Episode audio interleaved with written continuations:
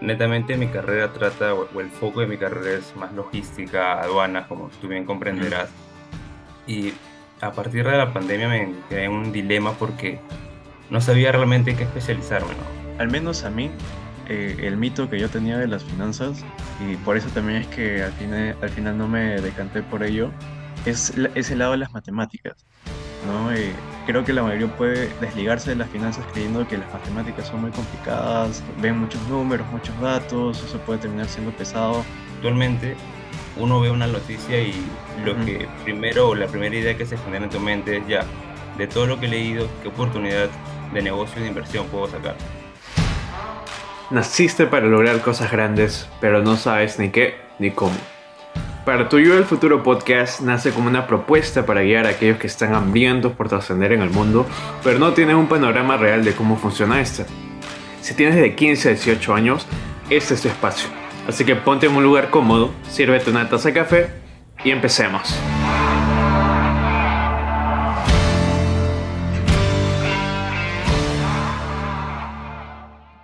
Entonces tengan todos eh, muy buenos días, buenas tardes, buenas noches a todos los oyentes del podcast. Después de un año nos estamos viendo.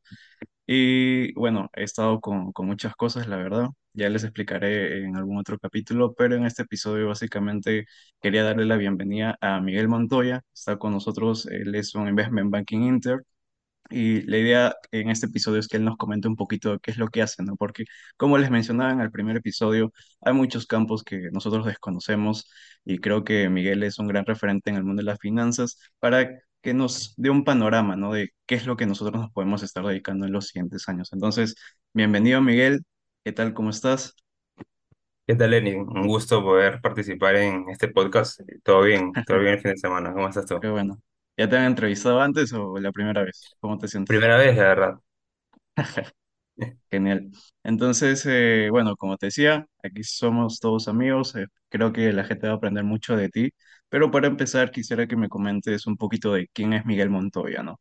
¿Cuál es tu profesión actual? ¿Qué es lo que haces? Ok, actualmente este, estoy en la Universidad Nacional Mayor San Marcos. Estudio la Ujú, carrera de Administración de Negocios Internacionales. De hecho, ya estamos culminando este año la universidad. ujú, Asimismo, eh, actualmente estoy trabajando como practicante de banca de inversión en BTG Pactual, que es un banco de inversión de capital brasileño. perfecto. ¿Y cómo es que tú llegaste ahí? ¿Cómo, cómo así fue tu trayectoria? Eh, bueno, al inicio un poco indeciso porque netamente mi carrera trata, o o el foco de mi carrera es más logística, aduanas, como tú bien comprenderás. Y a partir de la pandemia me entré en un dilema porque no sabía realmente en qué especializarme, ¿no? No tenía nada claro, nada cierto, pero gracias a personas que se dedicaban al rubro de finanzas o economía, pude entender qué era realmente lo que me gustaba, ¿no? Entonces, a raíz de eso comencé a llevar cursos, en- eh, entrar a programas de finanzas, conocer personas, eh, molestar, realmente molestar personas en LinkedIn para que me puedan explicar un poco de lo que ellos se dedican. Creo que ese, es- eso es un tip muy, muy fuerte que posiblemente después o más adelante los puedo explicar a más detalle, pero en suma es eso, eh, me, inter- me interesó bastante el mundo de las finanzas y a raíz de eso pude eh, ir enfocándome en ello y aprendiendo de demás personas. Perfecto. Eh, entonces tú mencionas que, o sea, tu perspectiva de la carrera en un inicio fue variando incluso con la pandemia, ¿no? Que de alguna manera creo que influyó bastante en distintos aspectos para todos, pero ¿qué es lo que en un inicio tú consideras que llevó a que escojas esta carrera? Sí, tal cual. Al inicio, y retornándome al hecho de que cuando acabé el colegio y estuve preparándome, y creo que tú también eh, eh, vas a apoyar esta idea de que uno cuando se prepara está enfocado en, no sé, biología, matemática, aritmética, claro. poder ingresar y resolver el examen, y deja de lado el hecho de qué hacer post universidad, ¿no? O estando en la carrera. Fue algo que me pasó a mí. Eh, yo de- decidí la carrera básicamente porque sonaba bonito, tenía Ujú, fuertes expectativas, pero no me metía al detalle. En ese entonces mi mente estaba preocupado en poder aprobar ese examen de admisión. claro. Pero más adelante ya el detonante creo que fue, fue conocer personas. Personas que me explicaban realmente de su experiencia, de los Ujú, que ellos vivían, cómo llegaron ahí, qué es lo que hacían. Y eso fue para mí un motivante para estar en el área en donde estoy actualmente. perfecto. ¿Y tú crees que en alguna, en algún momento de tus primeros años de universidad entraste en una crisis existencial? Porque obviamente creo yo, ¿no? Que cuando uno ingresa a la universidad a una determinada carrera tiene como que una idea y luego mientras van transcurriendo lo- los años, pues te das cuenta que tal vez no todo te gusta, ¿no? O sea, ¿qué te animó, qué te dio esa valentía a estar preguntando a otras personas de, del campo, del nicho, a, a ver de qué, de qué se trata lo que hacen? Tal cual, eh, esa crisis que tú mencionas Ujú. la experimenté al- los dos primeros años de la universidad, A los dos primeros años. sí, ya, vi- ya me visualizaba como qué voy a hacer séptimo, octavo ciclo, ¿no? En donde la mayoría de personas ya inicia sus prácticas. Entonces ahí fue un poco de poder reflexionar conmigo mismo. La ujú, pandemia ayudó porque teníamos demasiado tiempo.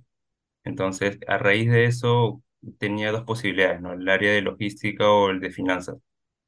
Partí de esas dos, eh, lo, lo principal que hice fue contactar personas. Creo que eso fue de mucha ayu- ayuda, personas que ya tienen experiencias en el área, e- e inve- investigar realmente lo que hacen, lo que necesitan para poder desempeñar en esa área.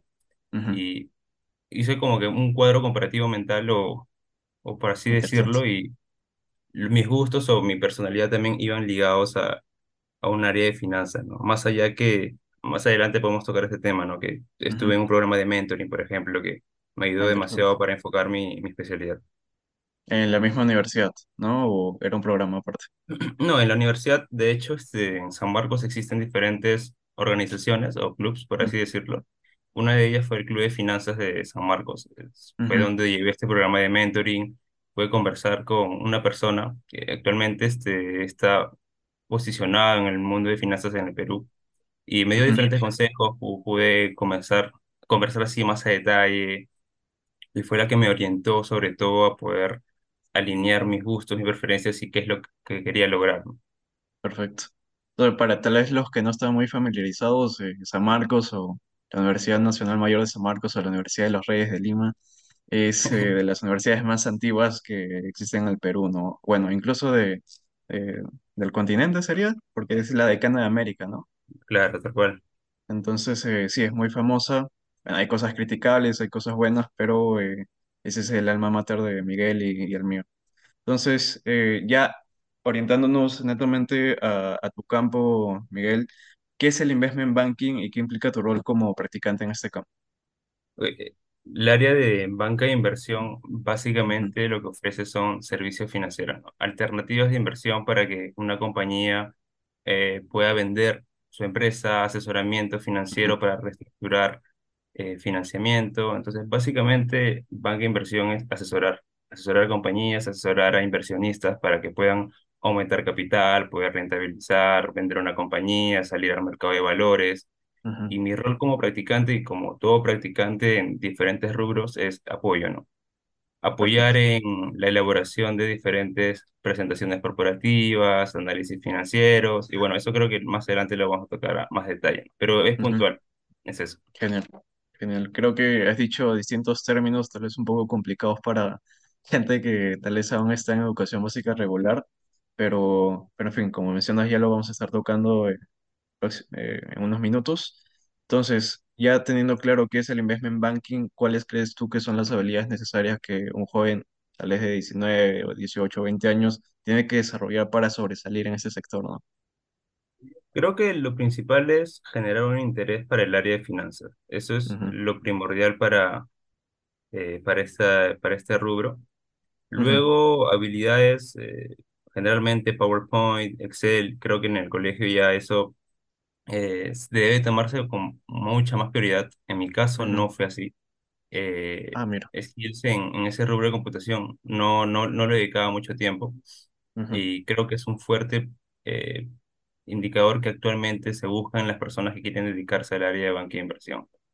Luego, eh, aspectos técnicos o fundamentales de finanzas, contabilidad, eh, y sobre todo, el tema de lectura de noticias. ¿Por qué? Porque el área de banca de inversión se alimenta fundamentalmente de ideas u oportunidades de inversión. Entonces, eh, ese es un mensaje que creo que le escuchamos desde el profesor de colegio, el profesor de la universidad, que nos dicen, lee noticias, lee noticias, y creo que ahora me doy cuenta que es realmente fundamental o necesario para que uno se pueda desarrollar en esta área. ¿no? Perfecto. ¿Y tú eres alguien que leía, Miguel? o Sinceramente en el colegio no, no leía, no leía mucho. Eh, en la universidad comencé un hábito, pero no era muy recurrente, pero ahora me doy cuenta que sí. Sobre todo porque o sea, cuando eran temas de lectura o noticias, claro, no me llamaba mucho la atención, ¿no? Porque o sea, no tenía un foco o, o qué, qué podía identificar, ¿no? Actualmente uno ve una noticia y lo ujú. que primero o la primera idea que se genera en tu mente es ya, de todo lo que he leído, qué oportunidad de negocio o de inversión puedo sacar. Creo que Claro, y es el... interesante porque, sea, creo que en el colegio era la institución que nos indicaba qué teníamos que leer, ¿no? No sé si era tu caso también, pero no teníamos mucha libertad de qué es lo que queríamos leer. Tal cual. Entonces, eh, ahí entra lo que tú dices, ¿no? Que más o menos en las lecturas que son de tu interés, tú puedes determinar eh, los distintos aprendizajes, ¿no? Sí, sí, tal cual. Y, ese es un hecho que siempre converso con algunos familiares o amigos. En, particularmente a mí no, no me, no me agrada mucho la literatura este, muy dramática o romántica, sino o ujú. policíaca, no sé. A mí me gusta más, o el interés que tenía más eh, de- desde el colegio era más en, no sé, diccionarios, este, enciclopedias. Ese era mi, mi gusto, pero en el colegio no, no te lo daban. En el colegio te daban Claro. letra, tal obra y realmente yo me sentía muy aburrido. Es un Tenía mi biblioteca que... siquiera, ¿Cómo? tenía mi biblioteca siquiera. Yo estudié en colegio nacional, de hecho, entonces Ajá. Esa biblioteca, pues esos libros estaban más gar- garroteados, pero ahí uno podía hacer algo, ¿no? Pasa, ¿no? Creo que el peruano promedio no, no tiene ni el hábito ni los recursos, incluso en el colegio, eh, como para poder aventurarse en el mundo de, de lectura. Tal vez en privada sí, pero en, en nacionales es muy complicado. Sí, es, es Perfecto, muy entonces, difícil tener ese hábito.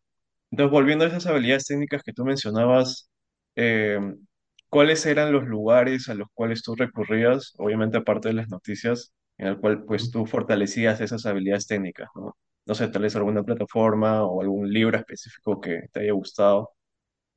Sí, como te comenté este, al inicio, pandemia, full tiempo libre, lo que, lo que me dediqué es cursos básicos de finanzas y contabilidad gratis en ese, en ese entonces en Coursera, edX, eh, asimismo en la universidad hay organizaciones, como te comenté, que organizan Ujú, programas, organizan programas de finanzas, de poder ayudar a la persona en conocer realmente este rubro, rubro que es bien amplio, porque claro. uno puede interesarse en finanzas, pero luego se encuentra encaminado en diferentes áreas, ¿no? Riesgos, inversiones, estrategia corporativa, etcétera. Ujú, Entonces, este tipo de programas a mí me ayudó a poder identificar o conocer un poco realmente de cada estas subáreas y poder elegir finalmente a cuál me iba a dedicar yo, ¿no? Perfecto. Entonces, hasta este punto de la entrevista hay algunas cosas que quiero rescatar de ti. Y el primer lado es que a pesar de, del shock que uno pudo haber sentido, ¿no? Cuando vio que la carrera era muy distinta a lo que uno se imaginaba en un inicio, tú tomaste acción y justo en pandemia, mientras que tal vez algunos estaban tal vez gastando su tiempo en cosas no productivas, ¿no? Eh, tú decidiste enfocarte eh, en aquello que querías dedicarte, ¿no? Descubrir principalmente cuáles eran tu, tal vez tus fortalezas, eh, a qué te orientabas, qué no te aburrías. empezaste a tomar acción a través de, del aprendizaje constante y hoy en día estás ocupando un buen puesto en una empresa destacable, ¿no? Entonces, creo que el tomar acción es algo que to- todos los que están oyendo el podcast pueden eh, rescatar de ti, ¿no? O sea, en vez de quedarnos estancados o estar en nuestra zona de confort, se- tratar de no parar, ¿no? Tal vez uno puede ir lento, pero eh, seguir eh, en, en ese constante aprendizaje para salir adelante, ¿no? No, Sí, no, tal no cual. Conformarse. y agregando esa idea es muy importante eh, contactar a personas, ¿no? Sí, Uno puede eso estar bien este, interesado y todo, pero realmente buscar personas que te asesoren o te ayuden Ujú. es muy relevante, ¿no? ¿Por qué? Porque ellos son los que realmente tienen la experiencia y aprender de ellos es súper bueno. Entonces, otra recomendación que se les puede dar a los que nos están viendo es que no tengan miedo de preguntar, ¿no? Hay diferentes plataformas como LinkedIn, Facebook que pueden utilizar para contactar con personas y realmente es- eso es lo que yo he venido aplicando. No sé, de unas 100 personas, unas 60 me han contestado por dar un número al, al azar y de esas 60 he recibido un buen feedback, he podido aprender bastantes de ellas entonces es algo que también recomiendo, ¿no? Que no tengan miedo a hablar a las personas. Genial. Es un punto muy importante. Entonces, eh, la siguiente pregunta, Miguel, es, ¿cuál consideras que ha sido el mayor desafío que has enfrentado en tu desarrollo profesional y cómo lo superaste? El mayor desafío. Creo que ahí un poco es poder adaptarme al ritmo de, de esta área. Al inicio me costó bastante porque eh, el enfoque que se le da a trabajar eh, o estar enfocado en un proyecto por varias horas y tener el compromiso desde el día uno fue un aspecto que sí me costó bastante. Y poder este, aceptarlo, desarrollarlo, aprender, creo que actualmente es, para mí es un buen, un mayor logro debido a que puedo, puedo participar en diferentes proyectos de alto impacto que al inicio sentía que me costaba bastante porque no tenía mucha disciplina en el trabajo, no tenía mucha disciplina en organizarme. Entonces creo que si veo al Miguel del ujú. 2022 en marzo que iniciaba sus prácticas y veo al Miguel actualmente, sí me siento bastante satisfecho por todo lo que he aprendido y cómo es que ahora trabajo, ¿no? Entonces, ¿tú crees que este entorno ya laboral, ¿no? Que probablemente no fue fácil de conseguir, algunos se, se demoran también buscando sus prácticas, hizo que te transformaras de alguna manera, ¿no? Adquirieras una nueva serie de habilidades que tal vez antes no tenías. Sí, tal cual. Y de hecho, eso es algo que me ha ayudado bastante en la universidad.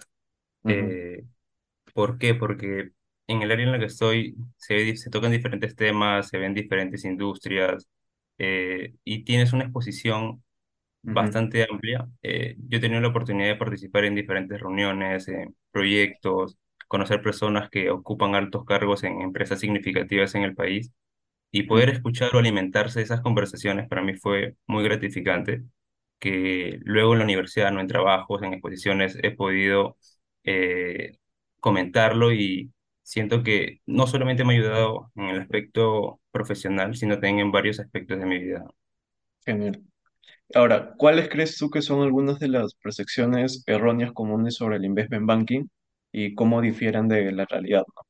Tal vez cuáles De son hecho, los mitos de- del campo. ese es un punto muy importante Porque una percepción errónea y que comúnmente eh, es que he escuchado es que el área de inversión, eh, el área de banca de inversión es un, un área muy explotable, ¿no? Que las personas ahí Confirmo, trabajan más confirmo, de mentira. 18 horas, horas al día y ese tipo de cosas. Ajá, Y realmente para mí sí es un mito. ¿Por qué? ya. Porque va a depender mucho de tu equipo de trabajo, va a depender mucho de qué tan capacitado, est- qué tan capacitado estés y el proyecto en el que estás, ¿no?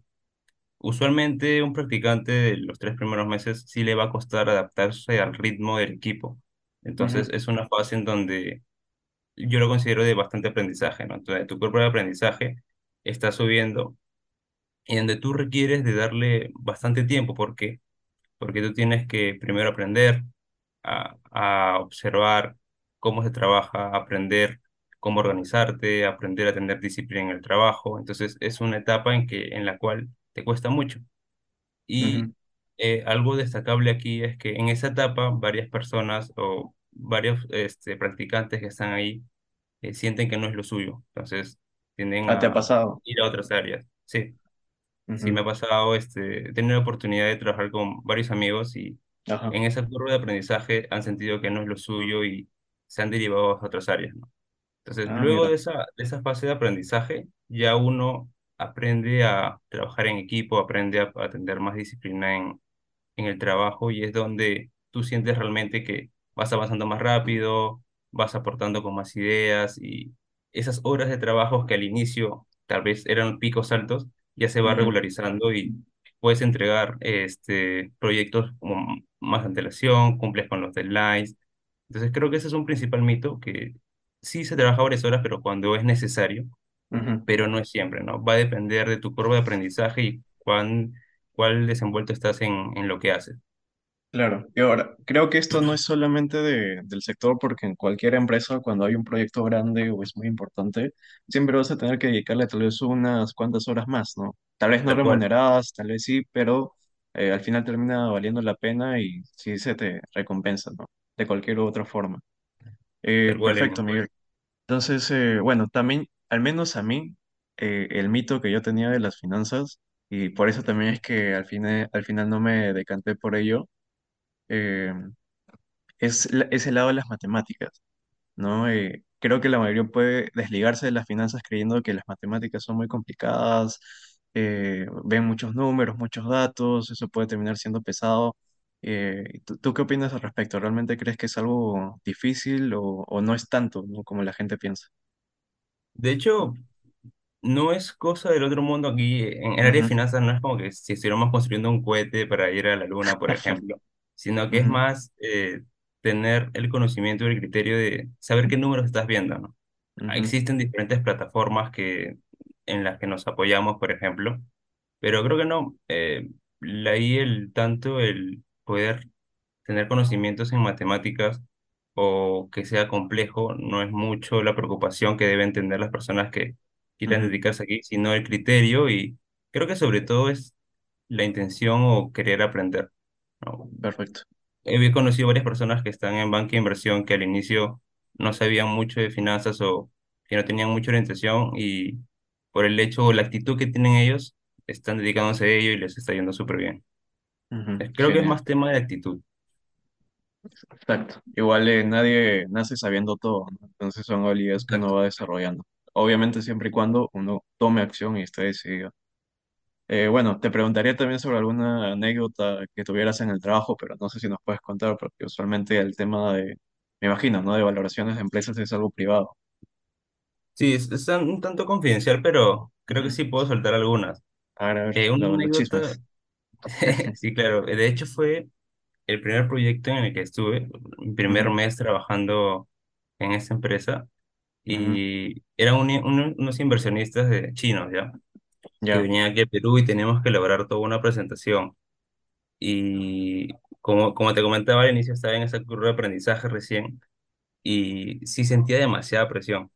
Trabajaba de la mano con mi director ejecutivo Ujú, y el head de mi área, entré a las reuniones y sentía demasiada presión. Y recuerdo que unos días antes de que estos inversionistas llegaran, yo tenía en mente un número que en la presentación lo había puesto, pero creía que realmente no era ese número y estaba como que aterrorizado porque ya habíamos enviado todo el documento Ya, y al final este sí estaba todo bien, pero menos para mal. mí fue realmente todo un susto porque sentí demasiada presión, demasiado compromiso por, por ese primer proyecto en el que siempre lo voy a recordar. Genial, interesante. Claro, igual no está mal cometer errores, pero bueno, hay, cosas en las que sí da bastante temor, ¿no? Porque son- es- están involucrados otras personas. Tal eh, cual. sobre todo de su nivel jerárquico. Pero, o sea, entiendo el miedo, Miguel, pero ¿cómo es que tú lo gestionaste? Porque, o sea, entiendo que en esos primeros meses, por un lado, te estabas tratando de acostumbrar, acostumbrar al ritmo de, de la empresa, estabas incorporando nuevos conceptos y habilidades, tenías esa presión de también de qué irá tal vez mi jefe o si estoy haciendo bien las cosas y he cometido algún error. ¿Cómo es que gestionaste todo eso? Porque obviamente eh, la inteligencia emocional es algo que no se habla muchas veces.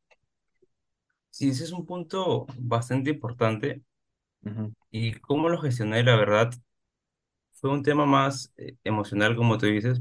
Tenía que conversar con varias personas, comentarles estos detalles y el mayor feedback, o buen feedback que recibías es que si tú realmente eh, quieres esto, si realmente es cómo te ves en el futuro, tienes que seguir, ¿no? Es una etapa, todos pasamos por una etapa de aprendizaje que proviene de la frustración, el estrés, claro. el no saber qué hacer, ¿no?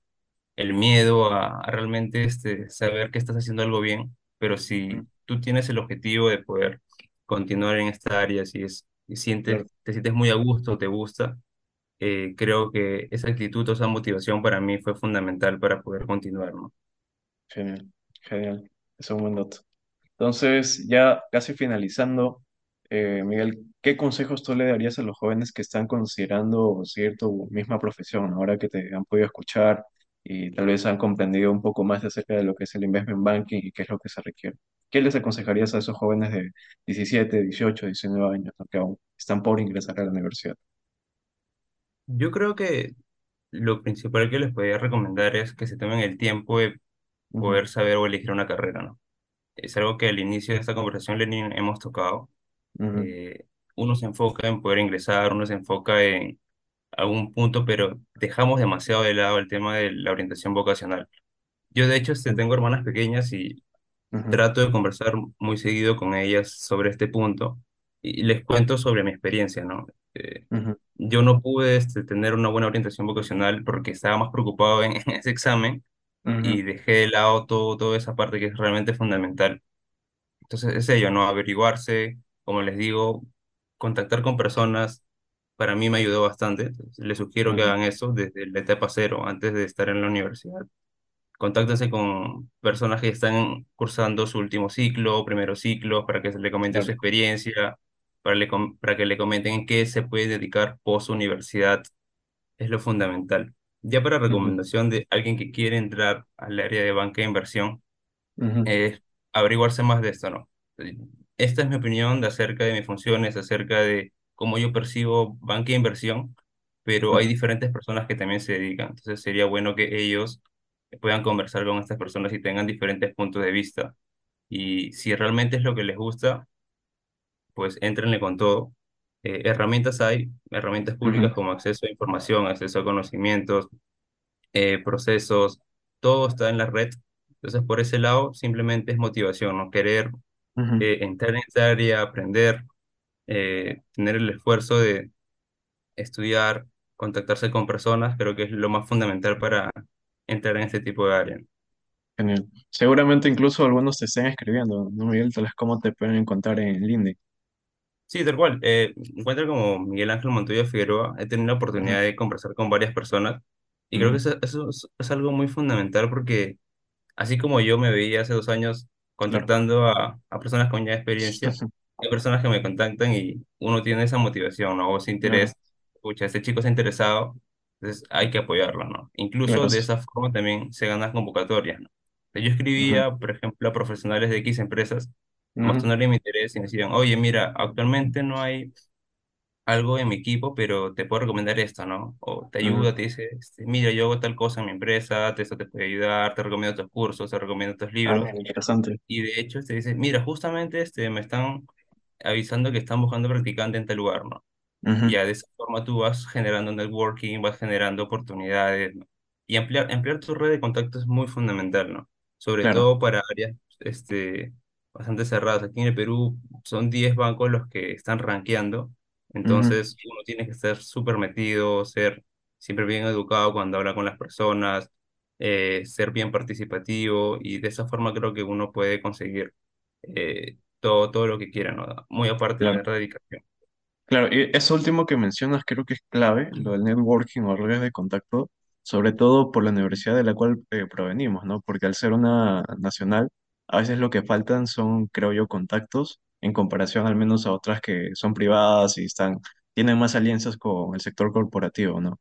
Y bueno, ahí tal vez destacar que, o sea, a, a nivel universitario no basta solamente enfocándote en los estudios, en lo académico, sino exponerte al mundo, como hacía Miguel, hablar con gente que ya esté en el sector, eh, ser humilde y preguntarle por cosas que tú no sabes, y ahí van a ver los beneficios, ¿no? Como recomendaciones o referencias en procesos de postulación, selección, eh, cursos específicos que pueden estar tomando, ¿no? Entonces sí, eso está muy, muy interesante. Y ya saben, se le escriben a LinkedIn eh, diciendo que vienen desde el podcast, ¿no? Para tu yo de- del futuro. Genial. Entonces, ya Eso. para finalizar, Miguel, con el bonus track, ¿tienes algún hábito diario que te lleve, eh, que te ayude a llevar el día de la mejor manera posible? Sí, tal cual. De hecho, este, Ujú. desde los 15 años me gusta bastante tocar guitarra. Eh, Mm. el género favorito para mí es el rock. Entonces Ah, ahí mira. es un motivante, un desestresante semanal para mí. Y nada, es eso. Genial. Eh, me gusta bastante, estoy bien metido en eso y es mi mi relajante semanal, como te lo Ah, decía. mira. Está bueno. Entonces, no, no todo tu día son eh, números y análisis de, de empresas. Siempre tienes espacio para todo. Claro, tal cual. Sí, tal cual. Entonces, eh, eso sería todo, chicos. Espero en verdad que hayan eh, aprovechado mucho los comentarios, los consejos que nos ha brindado Miguel. Eh, seguramente en unos años los vamos a ver en un puesto jerárquico mucho más arriba o quién sabe, ¿no? Eh, ¿qué, qué te depara el destino? Seguramente tienes otros planes, pero seguramente el futuro de, de Miguel va a ser exitoso y ojalá que lo podamos tener pronto en el podcast. Entonces, nada, muchas gracias por escucharnos. Con nosotros será hasta otro episodio y cuídense. Un abrazo muy fuerte. Muchas gracias.